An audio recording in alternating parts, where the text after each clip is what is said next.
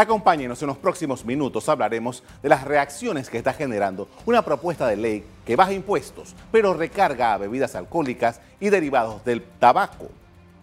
En la Asamblea Nacional hay un anteproyecto que eleva la cantidad exonerada del impuesto sobre la renta a las personas naturales y ubica la renta sustitutiva en alcohol y cigarrillos.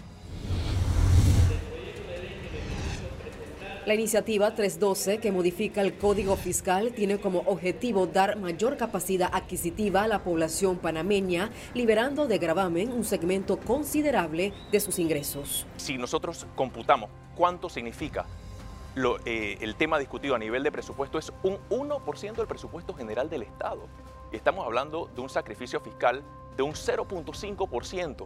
Y actualmente no solamente son las alternativas que hay, el Estado eficiente es necesario. Igualmente, se contempla elevar el impuesto a las bebidas alcohólicas y a los productos derivados del tabaco.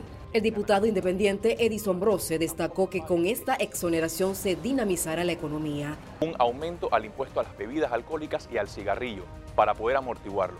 Eso por una parte. Por otra parte, esto va a dinamizar automáticamente la economía. Va a haber circulación de dinero, porque actualmente la clase media, la clase media está asfixiada asfixiada económicamente. Esta propuesta tiene como fin amortiguar el sacrificio fiscal en que incurrirá el Estado. En la exposición de motivos, los promotores de esta iniciativa indican que cada vez que se da un ajuste del salario mínimo, la clase media no recibe ningún beneficio significativo, pero es golpeada por el incremento de la canasta básica y el encarecimiento del costo de la vida.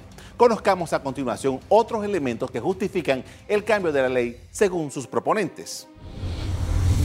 Los diputados de la bancada independiente son del criterio de que esta iniciativa impactará aproximadamente en un 61% de los contribuyentes, que son aquellos que perciben ingresos menores a los 1.500 dólares mensuales. Indican además que la última ocasión en la que se revisó el tema del impuesto sobre la renta fue hace 10 años. Según los legisladores independientes, su objetivo es dar mayor capacidad adquisitiva a la población panameña, liberando de gravamen un segmento considerable de sus ingresos.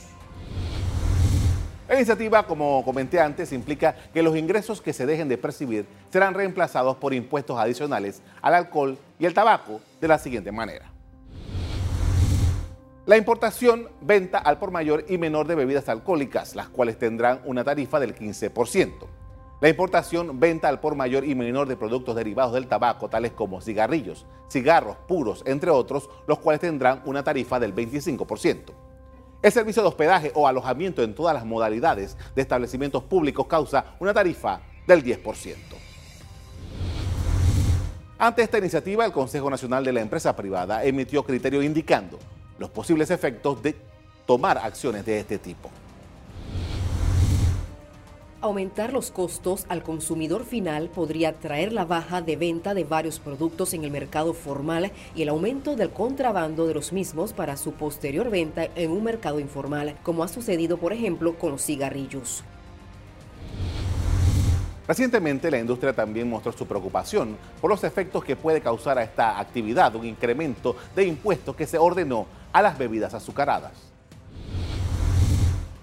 El pedestal principal de esta ley es la educación.